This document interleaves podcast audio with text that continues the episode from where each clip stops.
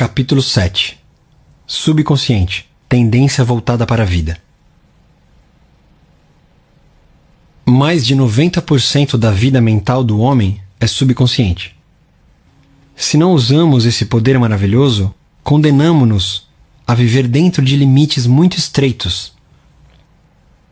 Os processos do subconsciente são sempre construtivos e voltados para a vida.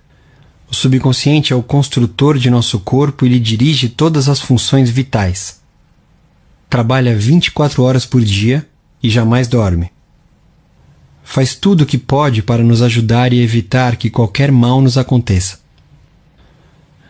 Em contato com a vida infinita e a sabedoria sem limites, seus impulsos e ideias orientam-se sempre para a vida. As grandes aspirações, inspirações e visões de uma vida mais elevada e nobre têm nele sua origem. Não podemos discutir racionalmente nossas convicções mais profundas porque elas não nascem na mente consciente, mas no subconsciente. O subconsciente fala-nos em intuições, impulsos, palpites, insinuações, ânsias e ideias. Está sempre nos dizendo para nos elevarmos, transcendermos, crescermos, avançarmos, nos aventurarmos e escalarmos maiores alturas. A ânsia de amar, de salvar a vida de outrem, provém das profundidades do subconsciente. Durante o grande terremoto e incêndio em São Francisco, em 18 de abril de 1906, por exemplo, inválidos e aleijados recolhidos ao leito durante longo tempo levantaram-se e praticaram prodígios de bravura e resistência. Neles aflorou o desejo intenso de, qualquer que fosse o perigo, salvar outras vidas, e o subconsciente respondeu-lhes, dando-lhes as forças de que necessitavam. Grandes artistas, músicos, poetas, oradores, escritores sintonizam com o subconsciente e dele recebem estímulo e inspiração. Robert Louis Stevenson costumava, antes de dormir, encarregar o subconsciente de bolar histórias enquanto dormia, e formou o hábito de lhe pedir que concebesse uma boa história vendável quando caía o saldo de sua conta corrente. Segundo Stevenson, a inteligência da mente mais profunda lhe dava a história, episódio por episódio, como se fosse uma novela. Esse fato demonstra que a mente subconsciente pode, por nosso intermédio, falar em termos nobres e sábios sobre os quais a mente consciente nada sabe. Em muitas ocasiões, Mark Twain confessou que jamais trabalhou na vida. Todo o seu humor e as histórias notáveis foram resultado de sua capacidade de obter acesso ao tesouro inesgotável do subconsciente. Como o corpo retrata o funcionamento da mente? A interação entre as mentes consciente e subconsciente requer uma reciprocidade semelhante entre os correspondentes sistemas nervosos. O sistema cérebro-espinhal, ou voluntário, é o órgão da mente consciente o sistema nervoso autônomo desempenha idêntico papel no que interessa ao subconsciente. O sistema voluntário é o canal pelo qual captamos e percebemos conscientemente o que os sentidos físicos nos trazem. E por meio dele, exercemos controle voluntário sobre os movimentos do corpo. O centro de controle desse sistema localiza-se no córtex cerebral. O sistema nervoso autônomo, às vezes chamado de involuntário, tem centros de atividade em outras partes do cérebro, incluindo o cerebelo, o tronco cerebral e a amígdala cerebral. Esses órgãos têm conexões próprias com os grandes sistemas do corpo e lhes controlam as funções vitais, mesmo quando a percepção consciente está ausente. Os dois sistemas podem trabalhar separados ou em sincronia. Quando a percepção de um perigo chega ao centro de comutação do cerebelo, mensagens são enviadas ao córtex e à amígdala cerebral do subconsciente. A capacidade de defesa do indivíduo pode começar a reagir antes mesmo de o perigo ser notado e avaliado pelo consciente. Uma maneira simples de focalizar a interação mental e física é compreender que a mente consciente capta uma ideia que é traduzida em uma série correspondente de impulsos elétricos no sistema nervoso voluntário. Este, por seu lado, liga uma corrente semelhante no sistema autônomo, passando dessa maneira a ideia à mente subconsciente que é o instrumento criativo. E é dessa maneira que pensamentos se transformam em atos. Todo pensamento elaborado pelo consciente e aceito como verdade é enviado pelo córtex aos demais órgãos do cérebro que embasam o subconsciente, a fim de ser transformado em nossa carne e manifestado como realidade em nosso mundo. Há uma inteligência encarregada de zelar pelo corpo. Quando estudamos o sistema celular e a estrutura dos órgãos, tais como olhos, ouvidos, coração, fígado, bexiga, etc., descobrimos que eles consistem em grupos de células, que por sua vez formam a inteligência coletiva que lhes permite funcionar em conjunto. Eles recebem ordens e executam-nas de forma dedutiva, atendendo a uma sugestão da mente mestra, o subconsciente. Um estudo cuidadoso de organismos unicelulares mostra-nos o que acontece em nosso corpo complexo. Embora não possua órgãos, o organismo unicelular ainda assim fornece prova de ação e reação mental, ao desempenhar as funções básicas de movimento, alimentação, assimilação e eliminação. Muitos dizem que há uma inteligência que cuidará de nosso corpo se a deixarmos agir. Em certo sentido, isso é verdade. O problema é que a mente consciente interfere sempre com sua prova sensorial baseada em aparências. Disso resulta o poder das falsas crenças, medos e meras opiniões. Quando medos, falsas crenças e moldes negativos de pensamento são levados a produzir uma impressão no subconsciente, por meio de condicionamento psicológico e emocional, ao subconsciente não resta alternativa a não ser agir de acordo com as especificações da planta arquitetônica que lhe é oferecida. O subconsciente trabalha ininterruptamente para o bem geral. O eu subjetivo existente em todos nós trabalha sem descanso para o bem geral, refletindo o princípio inato de harmonia residente em todas as coisas. A mente subconsciente tem vontade própria e é, incontestavelmente, real.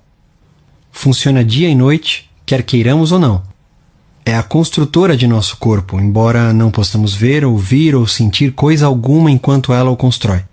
É um processo que se desenvolve em silêncio. O subconsciente é dotado de uma vida própria que sempre se volta para a harmonia, a saúde e a paz. A norma divina nele operante busca expressar-se através do homem em todas as ocasiões. Como o ser humano interfere no princípio inato da harmonia? Se queremos pensar de modo correto, científico, temos que conhecer a verdade. Ou como diz o versículo, Conhecereis a verdade e a verdade vos libertará, João, capítulo 8, versículo 32.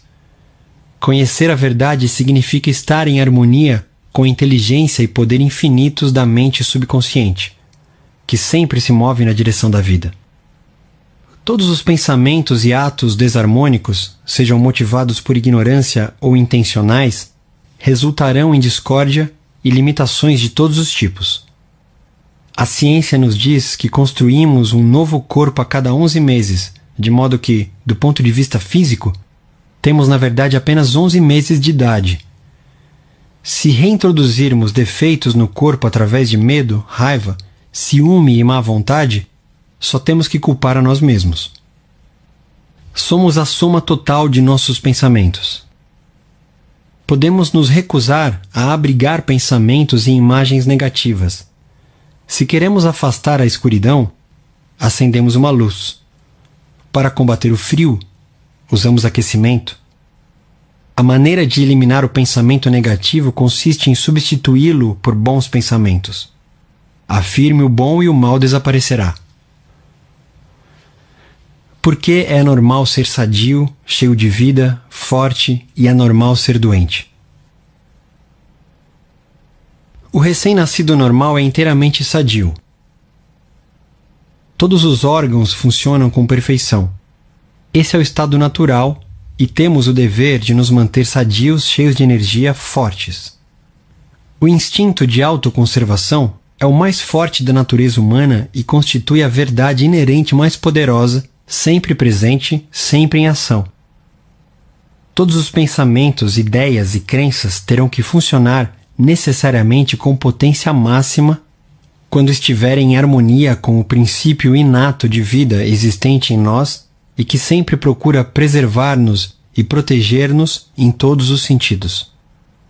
Segue-se dessas palavras que a condição normal pode ser restabelecida com maior facilidade e certeza do que condições anormais podem ser induzidas. É anormal adoecer. O estado de doença simplesmente significa que você está combatendo a vida e abrigando pensamentos negativos. A lei da vida é a do crescimento. Toda a natureza dá testemunho da operação dessa lei ao expressar-se silenciosa e ininterruptamente pelo crescimento. Onde há crescimento e manifestação, forçosamente há vida. Onde há vida, precisa haver harmonia. E onde há harmonia, há saúde perfeita. Se seus pensamentos estão em harmonia com o princípio criador da mente subconsciente, você sintoniza simultaneamente o princípio inato da harmonia. Se remoe pensamentos que se chocam com o princípio da harmonia, eles se agarram a você, fustigam-no, enchem-no de preocupações e, finalmente, geram doença. Se insistir neles, provavelmente provocarão a morte. Na cura da doença, temos que aumentar a entrada e distribuição das forças vitais do subconsciente através de todos os nossos sistemas. Isso pode ser feito eliminando o medo, a preocupação, o ciúme, o ódio e todos os demais pensamentos destrutivos. Esses pensamentos tendem a danificar e destruir nervos e glândulas, tecido corporal que controla a eliminação de todo material de refúgio e mantém o organismo em estado de pureza. A cura da doença de Pote. A doença de Pote, ou infecção tuberculosa da coluna, era antigamente um flagelo para crianças.